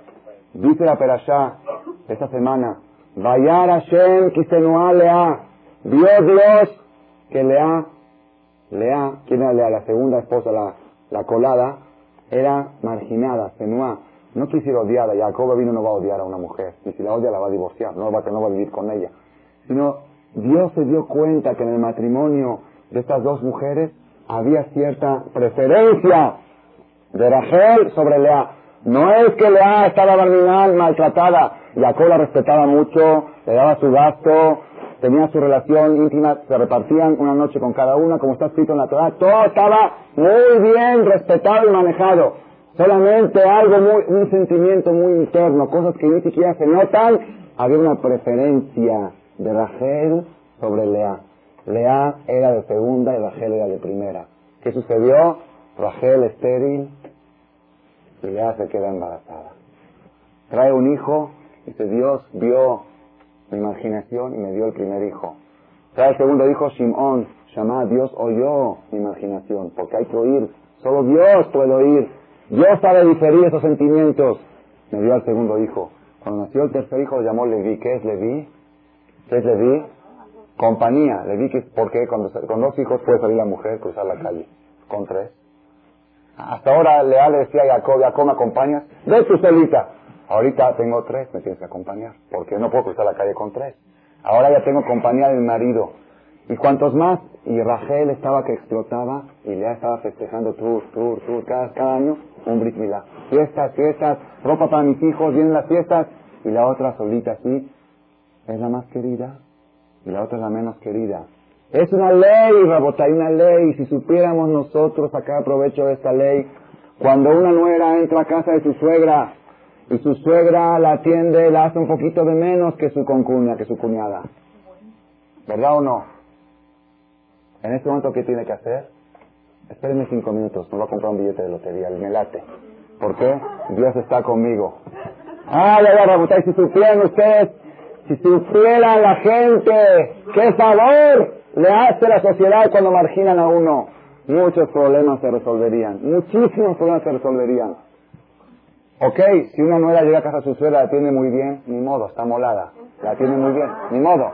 Pero si llega y la tienda hacen de menos, que diga Elohim y Bakesh, no lo diga fuerte, que lo diga dentro, Elohim y Bakesh Nirdaf. Ustedes se ríen, llegué a Panamá, el primer día que llegué se me acercó un joven, un muchacho, que lo conocía yo, estuvo aquí en México.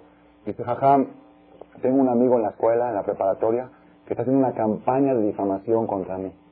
Ha hecho, porque hay votación, ahí tienen como una juventud, un grupo juvenil, él va a ser presidente. Es una campaña de difamación, de, denigración. Estoy muy sentido, ¿qué tengo que hacer? Dije, vete y cómprate el melate. Vete y cómprate la lotería. Me dice, ya lo hice. Ah, dije, se ve que eres buen alumno. La botella están oyendo, no, no lo aseguro, yo no puedo garantizar que se va a ganar el melate. Pero tiene muchas las probabilidades que si lo hubieran recibido bien. Dios está con el perseguido. No hay mejor, no hay mejor protección que la marginación. Y no hay, no hay más desprotección que el favoritismo. A una persona que en la sociedad lo tienen en una categoría superior a otros, está más desprotegido. Es uno de los mensajes más, es lo que dijo el rey Salomón, allá, lo que ya fue, está registrado en la historia. Y lo que va a suceder lo puedes pronosticar. ¿Cómo lo pronosticas? Cuando ves a alguien persiguiendo al otro, ya puedes tú pronosticar el futuro. El final va a ser que el perseguido, el marginado, ese va a ser el triunfador. Y aquel que persigue, aplasta y atropella, va a ser el que va a tropezar y va a caer. La historia, es el mensaje más poderoso que hay en toda la historia. Entonces, ahora vamos a tratar, vamos a tratar de contestar cómo se contestan las preguntas. Nada más Nada más para que vean, para que veamos, para que veamos, les voy a contestar la cuarta pregunta. La cuarta pregunta y luego vamos a pasar a las primeras. Jacob vino, Jacob vino, tenía que enfrentarse a estar una guerra de cara a cara. Venía a estar con 400 soldados. Dijo, ¿qué hago? ¿Qué hago? Dijo, a los más protegidos los pongo adelante. A los menos protegidos los pongo en segundo término y al que está menos, menos, menos protegido. Los hijos de las concubinas que estaban marginados en la familia, los puso al frente porque tenían ángeles con ellos. Los hijos de Lea, que estaban menos, eran más preferidos que los otros, pero menos que los de Rachel, los puso en segundo porque tenían más protección. ¿Quién era el más desprotegido de todos? Yosef y Rachel. Los más queridos de la casa eran los desprotegidos. A eso los puso hasta atrás porque no tienen protección son los preferidos. Los que yo prefiero están desprotegidos los que yo margino están protegidos. Porque puso primero a los marginados y luego a los protegidos. Están oyendo la batalla y miren qué, qué experiencia nos enseña la Torah. ¿Ustedes creen que Jacob iba a preferir un hijo antes que otro? Al contrario. Jacob dijo, bueno, voy a ponerlos en orden de protección. ¿Quiénes son los más fuertes? Los hijos de las concubinas. ¿Por qué? Porque son más marginados. ¿Quiénes son los menos fuertes? Los de Lea. Y el menos, el más débil de todos, es Yosef, ¿por qué? Porque lo quiero demasiado. ¿Están oyendo, la? ¿Qué mensaje? ¿Qué mensaje tan profundo nos enseña la Torah? ¿Hasta dónde llega esto? Por eso les digo, cuando un sadik, un bueno persigue a un malo, no es castigo para el sadik. Es una ley natural, ley natural. Les voy a, si me permiten, tres o cuatro minutos más, quiero que vean hasta dónde llega este mensaje, hasta dónde llega. Baruch Hashem, todos sabemos los que estamos presentes, yo creo que ni uno de nosotros nos ocurre comer carne de puerco. Carne de cerdo estaré, ¿ok? Ahora, un plato, un plato donde comieron en él carne de cerdo, ¿puedo yo comer en él carne kosher? ¿Por qué no? No, no, ya lo lavaron, lo lavaron bien. ¿Ok? No está sucio. Abotay, ¿qué dicen ustedes? A ver, pregunta, examen. Un plato donde se comió carne taref. ¿Puedo yo poner en él carne kosher y comer? ¿Se puede o no se puede? ¿Ah? Depende, ¿de qué depende? Depende si fue en caliente o si es en frío. Si es en caliente o si es en frío. ¿Qué diferencia hay si es caliente o es frío? Cuando es en caliente, el calor expide, expele moléculas, saca moléculas del jazir y se impregna dentro del plato. Y cuando vienes a comer carne caliente kosher, el calor vuelve a absorber esas moléculas y estás comiendo moléculas de jazir. ¿Están oyendo? Estas cosas, antes que se descubran las moléculas y las bacterias y los microbios, cuando no, la ciencia todavía no entendía todo eso, están 3.000 años atrás escritos en la Torah. Hoy día, ¿cómo esterilizan los doctores, los dentistas? ¿Cómo esterilizan los, los instrumentos? ¿Cómo? Con agua hirviendo. Agua hirviendo, ¿dónde salió esa? ¿Agalá? ¿Qué es agalá? Te agarra una olla que se cocinó tarde, te meten agua hirviendo. ¿Qué pasó? Esas cosas locuras judías no son, no son, son... Hoy la ciencia está diciendo la Torah tenía razón. Claro. Todo lo que se consume en caliente se impregna. Cuando vuelves a calentar otra vez, se vuelve a salir y estás comiendo moléculas de puerco. ¿Estamos de acuerdo o no? Entonces, esa es la ley que todos sabemos, que todo lo que es caliente expide y absorbe, y todo lo que es frío, frío no hay problema. Si tú vas a un restaurante no kosher y hay un plato y pones ahí un jitomate, no tiene ningún problema, porque en frío no, no, no absorbe moléculas, solamente en caliente, ¿ok? Cuando es una cosa muy ácida, cebolla, limón, puede absorber también en frío, porque el ácido tiene fuerza de absorber en frío. Ok, no es, no es la clase de kashrut aquí. Ahora, ¿qué sucede? Pongan atención, ¿qué sucede? Miren la pregunta que les voy a hacer. ¿Qué sucede si yo tengo un pedazo de carne, taref, frío, y otro pedazo de carne, kosher, frío? Y están los dos juntos, están los dos juntos. ¿Se me claro? Pero yo los distingo, ¿ok? Pues, ¿qué hago? ¿Qué hago con esto? Lo separo, lo lavo bien, el se lo doy al boy, y el kasher lo puedo poner. Como estuvo en frío, no hay ningún problema. Yo recuerdo en casa de mi mamá, cuando llegué de Israel de la Yeshiva, en el congelador se le había derramado todo un bote de cajeta encima de 5 kilos de carne. En el congelador tenía la carne abierta sin plástico y un bote de cajeta se derramó todo ahí. Mi mamá fue directo al bote a tirar toda la carne a la basura, directamente a la basura. Le dije, no, no, espérate. Me dice, ¿qué quieres que haga? Le dije, lávala bien y te la comes. ¿Cómo que? Sí, cajeta, leche con carne, Le dije, no, no, espérate, no seas fanática. Yo estudio en la Yeshiva y yo estudio que todo lo que es frío todo lo que es frío no tiene problema. Nada más dice, no puede ser, no puede ser. Dice, voy con el jajam. Yo tenía 17, 16 años. Fue con el jajam, jajam de 40, 50 años. Dijo, jajam, mi hijo llegó a la yeshiva, está loco. Dice que se mezcló cajeta con carne, la lavó y la como. ¿Cómo puede ser eso?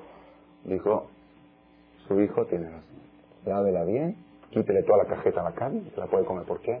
Fue en frío. En frío no hay problema, ¿ok? Ahora, ¿qué pasa si yo tengo la carne taref caliente, y la carne kosher fría. Y estuvieron las dos juntas, una encima de la otra. ¿Se, cuenta como caliente o como frío? Otra vez. Si tengo las dos calientes, carne taref caliente y kosher caliente y juntas, estás en. La kosher se hace taref. Pero si tengo una fría y una caliente, ponga atención, tengo, vamos a, otra vez para que quede claro. La kosher está fría y la taref está caliente. ¿Ok? Y estuvieron las dos juntas. ¿Cómo lo contamos esto? ¿Como caliente o como frío? ¿Qué dicen? Frío, caliente y está haciendo calor ya. Frío, caliente, frío, caliente. A ver, que levanten la mano los que dicen que es como frío. Frío, frío, frío, frío, frío, sí, hay, siete fríos. Que levanten la mano los que dicen que es como caliente. Muy bien. ¿Cuál es la verdad? La verdad es Nadie tiene razón y los dos tienen razón. Porque depende. Si la que está abajo es la caliente, se, considera como caliente. Si la que está abajo es la fría, se considera como frío. Así es una regla en la Biblia, es una regla talmúdica, es un tema muy extenso. No puedo hablar ahorita, es un tema muy extenso que se llama así. El inferior se impone. Si el de abajo es caliente y el de arriba es frío, todo cuenta caliente. Y si el de abajo es frío, el de arriba caliente, todo cuenta frío. ¿Por qué? Si el de abajo está caliente, el de abajo calienta el de arriba. Si el de abajo está frío, el de abajo enfría el de arriba. El de abajo se impone. En, arameo se llama así. Tata'a gabar, el inferior se impone.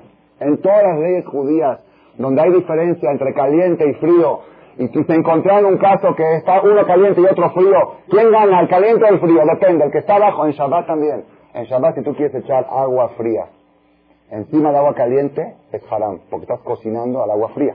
Si echas agua fría encima de caliente, no se puede. Caliente encima de frío, sí se puede. ¿Qué diferencia hay? El de abajo gana. Si el de abajo es frío, el frío enfría al, al caliente de arriba. Si abajo es caliente, el calor calienta al frío de arriba. ¿Quién gana siempre el inferior? Pongan atención, Rabotai. Eso es, una, es un tema alágico, no es ahorita el tema de la clase. Miren hasta dónde llega la ley natural que Dios puso en el mundo. ¿Quién se impone? El inferior, el de abajo. Siempre el inferior es el que al final gana, el que al final triunfa. El perseguido, el marginado, el de segundo término. La persona, si la persona se siente muy protegido y muy querido y muy agraciado y muy bienvenido en todos lados, tiene un gran problema. Está expuesto a muchas cosas. Si la persona donde va siente que como que lo, que aquí este no me pela y fulano no me saluda, y fulano no me dice, o ya desde que me hice religiosa me dicen que soy una fanática. ¡No! ¿Ustedes creen que a Noah alguien lo persiguió? A Noah nadie lo persiguió. No, no cuenta la Biblia que Noah haya perseguido. La generación de Noah era tan corrupta que Noah y sus hijos eran marginados por la sociedad. ¿Por qué? Le decían, vete, vamos al cabaret. No, papá no me deja. Así ya no me junto contigo. Esta era la persecución que tenía Noah y sus hijos. ¿Están oyendo la botella? El Talmud dice que el diluvio, la generación del diluvio, no se decretó el diluvio hasta que firmaban acta matrimonial de hombres con hombres. Acta matrimonial de hombres con hombres y vendían carne humana en las carnicerías. Ahí es cuando Dios decretó el diluvio. Y había un Noah, un Noah que estaba loco. Toda la gente decía está loco. Lo invitan a ser homosexual, no quiere. Lo invitan a, a comer carne humana, no quiere. Entonces, ¿qué estaba? Estaba marginado en la sociedad. Todo aquel que está marginado en la sociedad tiene garantizada una protección divina. El mejor regalo que le pueden dar a una persona es voltearle la cara en una fiesta. Ah, no, es muy duro. Claro que es muy duro. Pero en este momento, en este momento que te voltearon la cara, dile Dios, por favor, mándale salud a este, a fulano, a vengano, a mi prima, a mi amigo. Pide lo que quieras, Dios está contigo en ese instante. Nada más decir gracias Dios por este regalo que me has dado, esta marginación. Por medio de esto quiero que le mande salud a fulano y a mengano y que aflajan mi marido en su negocio y aflajan mi matrimonio a mi hijo que vaya. Tú pide todo lo que quieras. Y te van a decir, está loca esta. Le volteé la cara y te puse a rezar. ¿Qué tiene que ver? Ah, es que no estuvo en la conferencia de Marcela. Si hubiera estado, no hubiera estado, no hubiera sentido. Rabotai, Rabotai, este mensaje es de los más preciosos, es una de las joyas más preciosas que han ustedes adquirido en su vida en estas conferencias que hemos dado durante un año. ¿Por qué? Pongan atención, vamos a seguir un poquito más. El pueblo de Israel, un cordero entre 70 lobos, ¿cómo se puede sostener? ¿Cómo se puede mantener? ¿Cómo se puede garantizar que un pueblo pueda subsistir entre 60 lobos, 70 lobos? ¿Saben cómo?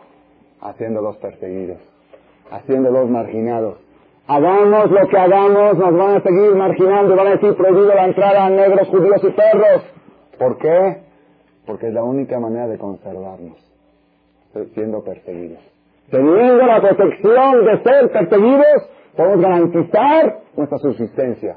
Es el mejor regalo que Dios le dio al pueblo de Israel. Si no fuéramos perseguidos, ya estaríamos eliminados del mapa. Eso está comprobado hasta científicamente. Si los judíos no hubieran sido marginados, hubieran sido asimilados, como dijo un goy, dijo, no los persigan, ¿quieren acabarlos? Asimílenlos. Que estaban franceses, ingleses, romanos, ¿eh? ya se hubiera borrado el mapa al pueblo judío. ¿Qué ha conservado al pueblo judío? Esa, esa persecución, esa, esa marginación nos ha hecho la protección divina sobre nosotros. Por eso Akadosh Barujú hizo, que pongan atención, no es que Dios nos escogió por ser los perseguidos, al revés. Ya que somos el pueblo preferido, el pueblo escogido, ¿cuál es la manera de garantizar nuestra subsistencia? Haciéndonos perseguidos. Igual pasó con Abraham vino. Abraham vino, Dios lo escogió. ¿Por qué escogió Abraham vino? ¿Por qué? Porque tenía fe, porque era un hombre de bien, ¿ok? ¿Cómo puede garantizar Dios la protección de Abraham vino? Que sea perseguido. Isaac vino, Jacob, Jacob vino que fundó el pueblo judío. ¿Cómo fue? Analicen la historia de Jacob. Se escapó de casa de su padre a casa de su suegro. Se escapa de casa de su suegro a casa de su padre. Y a donde va lo persiguen. Ese es el pueblo de Israel. Un segundo, quiero terminar contestando las cuatro preguntas y luego oigo las preguntas de ustedes. Pero ya tenemos contestada por qué Jacob vino puso a los hijos adelante. ¿Se acuerdan que explicamos por qué al, al, más, al más marginado lo puso adelante? Porque está más protegido. ¿Por qué el pueblo judío? Por lo mismo. Ahora, la segunda pregunta era, ¿por qué la mujer? Ya está, todos estaban esperando esta. La dejamos para la semana que entra. Ya son las 11 de la noche. ¿Por qué la mujer, por qué el judaísmo margina a la mujer? ¿Por qué? Si quieren la conferencia de mañana de las mujeres, porque a los hombres no les conviene oír. O quieren que la digamos la respuesta o no. Pongan atención. Siete maldiciones maldijo Dios a la mujer como consecuencia del pecado. Siete maldiciones. Arba, Arbeit, Sebonej, Beonej, Beetel, Teledibanim. Siete maldiciones. ¿Cuáles son? Menstruación es una operación cada mes. La menstruación es una, una cirugía cada mes. Nada más que sin cirujano, Dios es el cirujano. Menstruación, sufrimiento de la virginidad, es un dolor muy grande. El embarazo, el hombre muy padre se divierte y la deja embarazada. ¿Y quién, quién, quién vomita y quién es todo sufrimiento del embarazo? ¿Qué padre yo quiero traer un hijo? Sí, pero ¿quién es la que? Embarazo, parto. Yo me acuerdo que entré una vez a, una, a, un, a visitar a una señora que se alivió y estaba el marido ahí. Entré yo junto con el marido a, a verla y ella era una israelí. Dice, Pama, basta, yo le. Dice, la próxima tú te alivias. Dice, ¿cómo estuvo? Dice el marido, ¿cómo estuvo? Dice, la próxima te va así. Parto, sufrimiento de criar hijos, van cinco maldiciones. Sexta maldición, el deseo sexual de la mujer hacia el hombre, que es muchísimo mayor que el del hombre hacia la mujer. El hombre puede satisfacer de todas maneras y la mujer no. Es una maldición. Belishech tesukatech. Hacia tu marido está tu deseo. La dependencia emocional total de la mujer de un hombre. Y la séptima maldición, Vehu imsholbach. Y él gobernará sobre ti. Dice la Biblia, digo palabras textuales de la Biblia. Siete maldiciones. ¿Les parece poco? Yo una vez, antes de casarme, fui a pedirle una bendición a un rabino muy anciano, Abraham Raful, ya falleció, tenía 95 años. Fui a pedirle una bendición, dije, me voy a casar a México, quiero que me dé una bendición.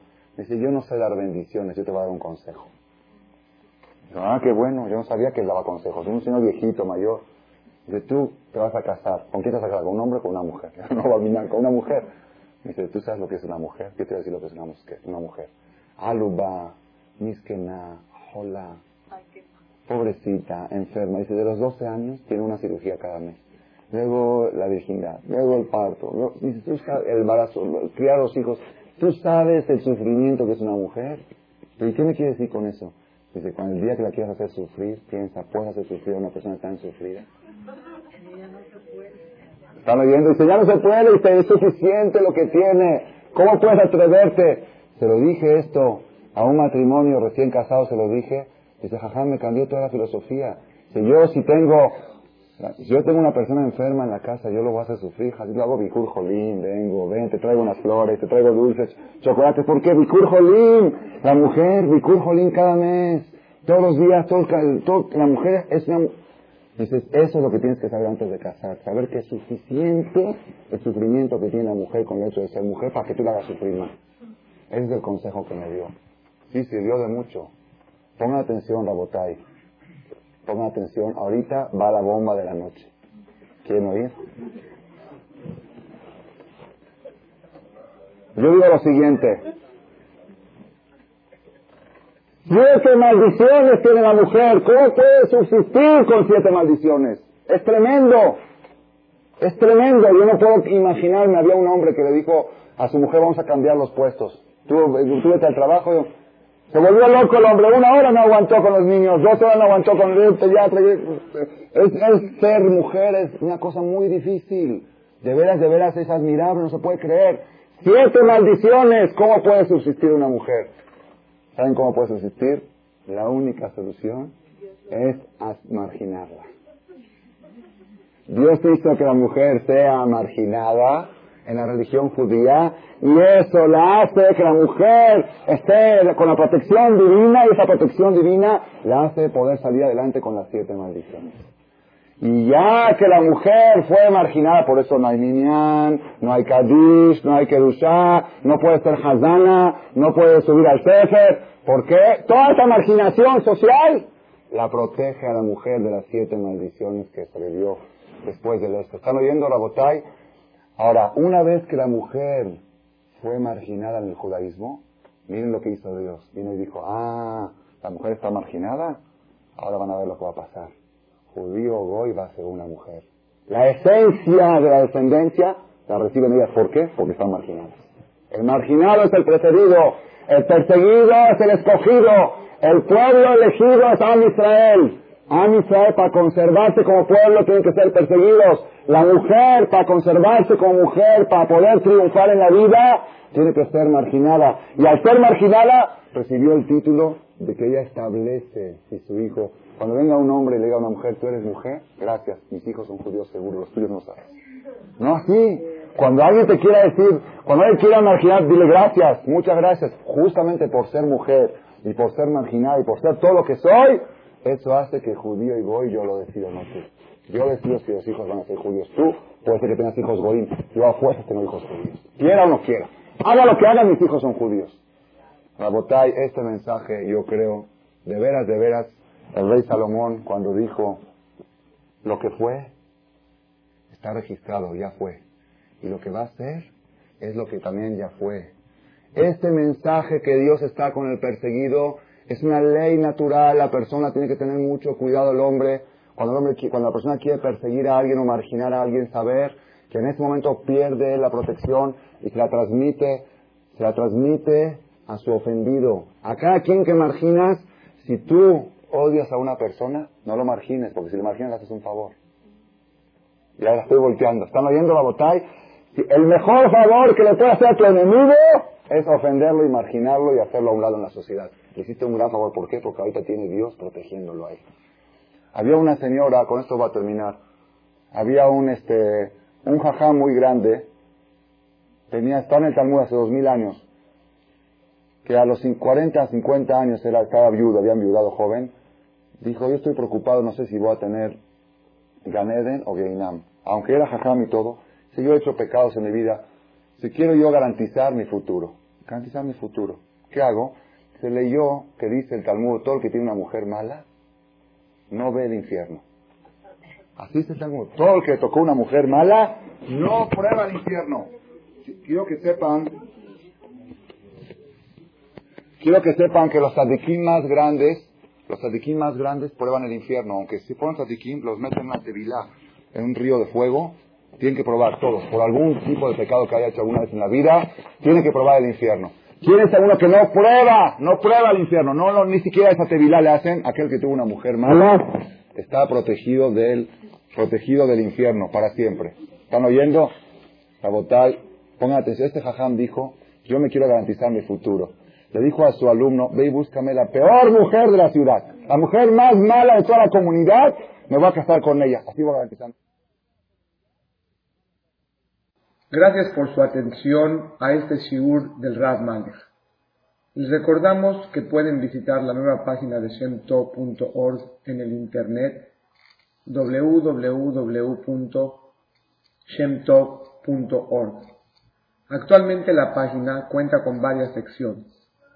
Noticias sobre las actividades del Shem Tov a nivel mundial, escuchar o bajar las últimas conferencias del Rav Malech, escuchar o bajar la alhaja del día, imprimir o estudiar desde su computadora la perashá de la semana, estudio diario de Gemara, Daf Yomi en español, sincronizar su iPod con podcast, un manual para crear su propio CD de las conferencias que existen en la red, adquirir libros con entregas internacionales con la metodología del Rav Malech de español, fonética y hebreo simultáneamente, así como ubicar las ciudades en donde se reparten CDs a nivel mundial. Es que la misbot y muchas gracias.